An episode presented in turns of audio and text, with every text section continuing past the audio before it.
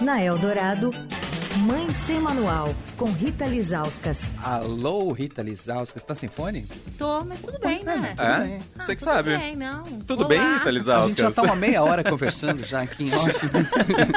A gente já falou de tanta coisa, né? Já mas enfim, falou. olá André, Oi. oi Leandro, olá ouvinte. Vamos pra Lua? Pois é, é, vocês estavam falando dessa coisa da lua, o, falaram, né? Você falou da série, o André falou da série. Eu falei, cara, a gente já tá vivendo nesse momento, né, de aquecimento global, de violência, que demandaria uma mudança pra lua, né? Mas aí eu fiquei pensando, mas quem vai estar na lua com a gente? Não são os, os terráqueos? Eu não tinha pensado nisso. e é um belo ponto. Nada, né? Porque são os terráqueos que estão fazendo a Terra esse inferno. Se eles forem pra lua, Exatamente, porque lá na série, es- esse povo, a maior parte nasceu na Lua, né? São os Mooners. Ah. Eles nasceram na Lua e já nasceram com essa, com essa filosofia de que nós todos somos uma família, né? Sim. É que eu estava falando aqui em off que as crianças nascem só têm contato com os pais biológicos no nascimento e na morte, na morte dos pais no caso. E, por- e justamente por causa disso, para que todo mundo seja uma comunidade só, né? Enfim. Se você tem essa noção de que todo mundo é seu irmão, seu parente, seu pai, é uma, é uma filosofia É, boa, né? Talvez é. a gente fosse mais. Talvez seja uma utopia né? mesmo, É. mas que é legal, é. Bom, Rita Lizauskas, que está no estúdio da Rádio Eldorado, não é à toa, é porque Emanuel Bonfim não está aqui? Não, brincadeira. é porque- por... É que hoje eu vim pra derrubar o mané, né? É, a gente Da tá outra fazendo... vez eu vim aqui porque o Leandro tava de férias, eu quis roubar o lugar dele, agora Eu e a Rita tentando- vamos dar um golpe, vamos tomar Eita! o fim de tarde.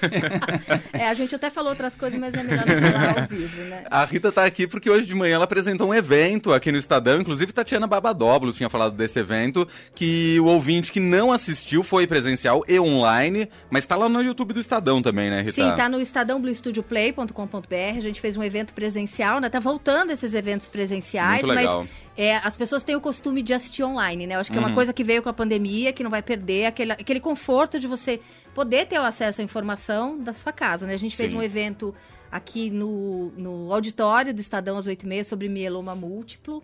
É, foi um assunto muito legal, muito esclarecedor, né? Falando de sinais, de sintomas, porque às vezes as pessoas. é, com- os médicos mesmo confundem os sintomas de algumas doenças, como mieloma, por exemplo, que é dor nas costas o sintoma. Um dos sintomas característicos. Hum. Quem é que não tem dor nas Pois costas? é, então. claro que nem toda dor na Óbvio. lombar, é, né? Mas é uma coisa assim, uma dor intermitente, né? Que não resolve, que você não tem posição para nada. Então, assim, é legal a gente ter esse tipo, esse, esse tipo de discussões em saúde aqui, porque a gente está empoderando as pessoas, né? Conversando Sim. sobre a doença. Uma vez a gente fez aqui, André, um evento sobre artrite reumatoide. Hum. E, e eu, assim, toda vez que eu faço esses eventos, eu meio que somatizo. Eu saio do evento, assim, meio achando que eu tenho aquilo, sabe? Mas, enfim, isso aí eu converso com a minha terapeuta. E eu lembro que, assim, quando a gente aprende e a gente vai pro médico com uma, uma reclamação específica, a gente está mais antenado, né? E o paciente de hoje pode chegar, pô, doutor, você já pensou nisso? Já pensou naquilo? Então, quando a gente conversa sobre isso, né, a gente se torna um paciente mais informado, né? Então, assim, é muito legal esses eventos que a gente, que a gente tem feito de saúde aqui no Estadão. Boa, então pra quem quiser acompanhar, que não assistiu hoje de manhã, estadãobluestudioplay.com.br, cadastro gratuito, tem acesso a todo o conteúdo, tanto desse debate de hoje, quanto de todos os outros que já É, ocorreram. é tipo um Netflix nosso. Os eventos que a É, gente faz é. vão todos pra lá e você assiste quando, quando você quiser. Muito bom. Maravilhoso. Mas o assunto efetivo de Rita Lizauskas nesta quarta-feira aqui no, na versão ao vivo do Mãe Sem Manual é o Júlio Amarelo. O que é o Júlio Amarelo? Explica pra gente. Rita. Pois é, de uns anos pra cá a gente tem visto na imprensa, né, essa, é- é- é- essa incorporação de cores para os meses, né, Uhum. para ter essas discussões, é, principalmente sobre saúde, né? Então, o Julho Amarelo é um mês de prevenção e de conscientização sobre a hepatite viral, né, que é uma doença que muitas vezes é causada por vírus, outras vezes por bactérias, às vezes por medicamentos, né? Tem hepatites medicamentosas. Todas elas acabam ali é, atacando o fígado e muitas vezes podem ser doenças muito graves, né? Então, é, eu estou trazendo aqui uma pesquisa que foi feita pelo Instituto Ipsos, né? É, a pedido de uma farmacêutica, a Sanofi. É porque é o seguinte, a gente tem várias hepatites, mas a hepatite B é uma hepatite que pode passar da mãe para o bebê durante o parto. Ah, tá. Né? Então, é, é, e, e também, a- então, a mãe tem que ter a carteirinha de vacinação em dia e o bebê tem que tomar essa vacina de hepatite B nas primeiras 12 horas de vida. Então, é uma vacina que geralmente se toma na maternidade, né? Mas então, o que, que essa pesquisa mostrou? E, e é, é uma coisa que está acontecendo e não, não é só com a cobertura vacinal da hepatite. É com a cobertura vacinal de todas as doenças no Brasil. É, é muito, é muito triste, mas a gente tem que falar para conscientizar né, pais, mães e adultos da importância de, de vacinar. O que, que acontece? A cobertura vacinal ideal para hepatite, por exemplo, é 90%, a- a- né, quase 100%. O a meta é você vacinar todas as crianças vacináveis naquela faixa etária, né? E a gente só atingiu essa, essa estatística de 90% em 2015. Desde 2015, isso vem caindo Uou. e em 2021 a gente teve só 61 por- 61,94% das Nossa, crianças. é muito pouco. É, você pensa 6 em cada 10 É. só que se vacinaram, né? E, e, assim, não é exclusivamente por causa da pandemia, né? Que as pessoas não estavam saindo de casa, etc. Porque, como você disse, desde 2015 essa queda. É, uma queda e assim, acentuada. Então, por exemplo, ó, em 2019, 78% só vacinaram. 2020, 64%. 2021, 61%. Tem ali uma escadinha de queda, né? E isso a gente fica ainda é, mais preocupado porque é uma vacina, como a maioria das vacinas, que são, é, que estão disponíveis gratuitamente Sim. pelo Sistema Único de Saúde, né? E a gente tem esse privilégio que muitos países não têm, de você ir no, né, É. numa maternidade, é, ou então ir no posto de saúde, tem um em cada esquina nesse, nesse país que você chega e toma essa vacina. Então, assim, são dados assim muito preocupantes que essa pesquisa fez. Ó, é, foi um levantamento que foi feito nas regiões Sudeste, Sul, Nordeste, Centro-Oeste e Norte, ou seja, no Brasil inteiro Uhum. pelo Instituto Ipsos, como eu disse, foram 600 entrevistados, entre as gestantes, as mães com filhos de 0 a 5 anos, mães com os filhos maiorzinhos, porque é uma vacina que você tem que tomar não só quando você é bebê, mas tem um reforço ali eh, durante a infância. Também foram ouvidos idosos e 320 médicos ali de diversas especialidades, né? Ginecologistas, obstetras.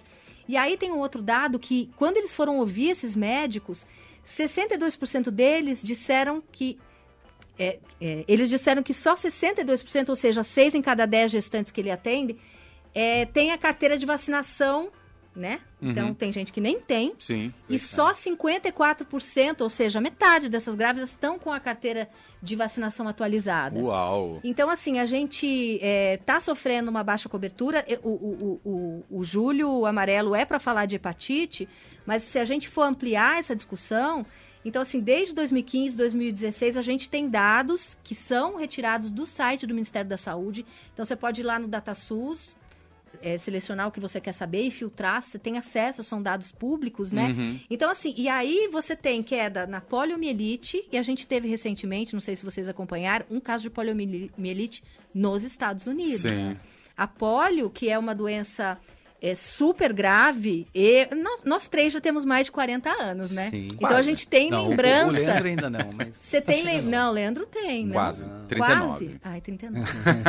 tá bom. Então, A talvez diferença é o- muito É, grande, 40, 39 para 40. 40. Talvez o Leandro não lembre, mas com certeza o André lembra de você ver pessoas que tinham problemas na perna, Sim. porque tiveram a polio na Conviver infância. com pessoas assim na escola, no colégio. Exatamente. Quando a polio não matava, ela deixava a pessoa com, com dificuldades motoras muito sérias, né? Sim. Sim. Então, assim, a polio, por exemplo, a gente estava num caminho de erradicar isso no mundo inteiro, só que as quedas vacinais são tão grandes que a gente tem a volta de uma doença que estava caminhando para ser erradicada, né? Então, a gente Sim. teve essa- esse caso da polio nos Estados Unidos, tivemos em Israel também. A gente teve a volta do sarampo recentemente, de uns anos para cá, que era uma coisa que né, o Brasil tinha ali o certificado de, né, de livre de sarampo, perdemos isso, Uhum. né? Então, assim, tudo isso é por conta dessa baixa vacinal, né? Então, assim, é, a gente tem um movimento anti, anti-vacina. É isso que eu ia te perguntar. Você acha que é devido a essa postura, de certa forma, recente de algumas pessoas a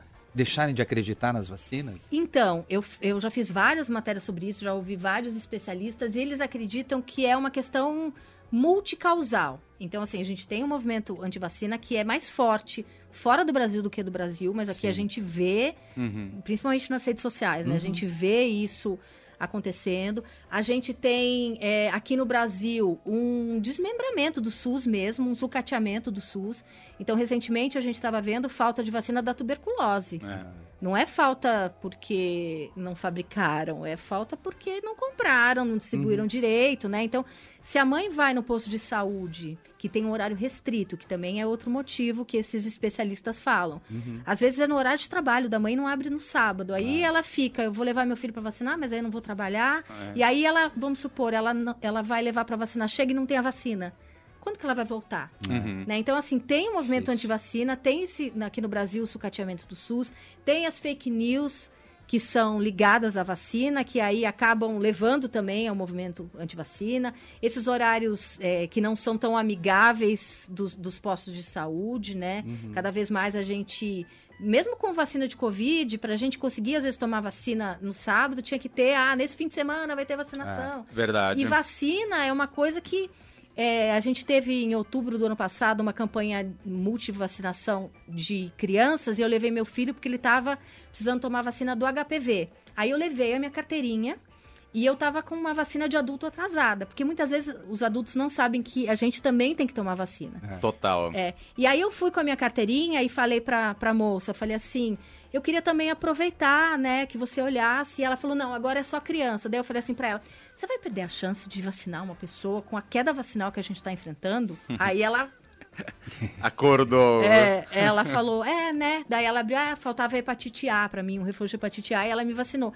Então, assim, é multifatorial, né? Mas a gente precisa, é, inclusive eu faço isso aqui, Leandro sabe, no uhum. Mãe Manual, a gente sempre fala sobre isso, né? A gente pega esses ganchos, como esse do, do Júlio Amarelo, para falar sobre esse assunto, porque é importante a gente esclarecer pais e mães, mães de adolescentes que acham que, ah, não, né? Só os, ali os cinco primeiros anos eu tenho que dar vacina no meu filho. Não. Tem várias vacinas que, que, que você tem que dar com seu filho maior. Uhum, você sim. adulto tem que tomar vacina. Tem a vacina do tétano que a gente tem que tomar de tempos em tempos.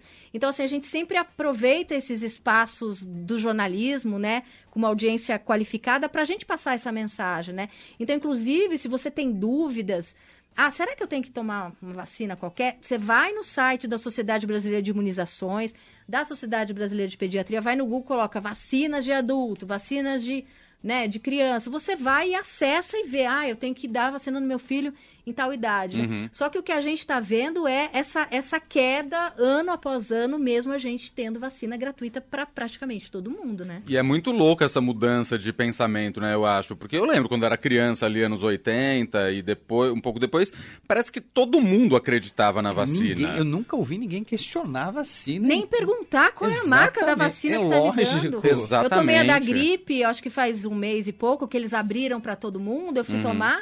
Aí eu não quis saber qual, né? Exato. Qual é? É, é da, de qual farma? Eu não quis saber. Bota uhum. a vacina no meu braço, né? E a gente viu isso é, também porque te, teve uma corrida da vacina, muitas farmas ali, umas aprovaram antes que as outras, né? Isso, isso fez com que as pessoas soubessem qual vacina que elas estavam tomando, né? Mas aí tem também, ah, é, eu quero essa, não quero aquela, né? Sim. Eu fui tomar a terceira quarta dose, quarta dose, quarta dose é, a semana passada, aí eu tava na fila, peguei, dei a carteirinha, daí uma moça atrás falou, qual é? Aí a moça falou, é AstraZeneca. Ai, mas eu queria tomar da Pfizer. Aí eu falei, amiga, deixa eu te falar.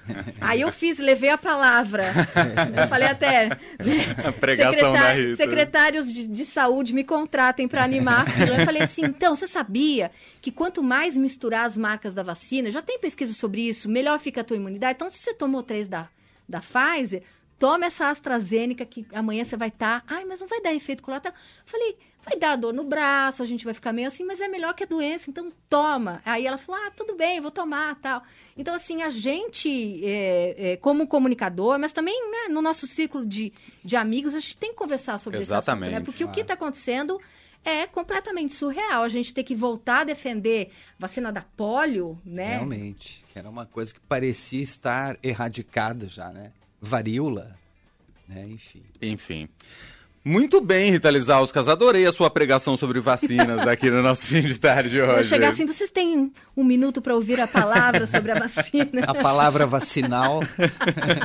Não, mas assunto importantíssimo mesmo. E, e é isso que você falou, que é um alerta muito importante mesmo de vacinação de adultos também, porque adulto só lembra hoje em dia de vacinar para gripe de vez em quando e atualmente por causa da Covid, né? É, eu já entrevistei uma vez um médico, ele falou assim: você acredita que uma vez a gente salvou um motoqueiro que sofreu um acidente e ele morreu de tétano. Nossa. Porque ele não estava com a vacina do tétano. Então, assim, é, é bom Sim. a gente lembrar que vacina não é coisa de criança apenas, é coisa de adolescente, é coisa de adulto, não é só em época de epidemia, de Uhum. pandemia, né? É. Então, assim, sempre fica de olho ali na carteirinha, entra nos sites das sociedades médicas para ver o que, que você precisa tomar, né? E acredite na ciência, né? Por favor. Uma coisa é fato, depois que eu comecei a tomar a vacina da gripe, praticamente todos os anos que a gente eh, tem a vacinação aqui no Estadão, enfim, eu nunca mais caí de gripe.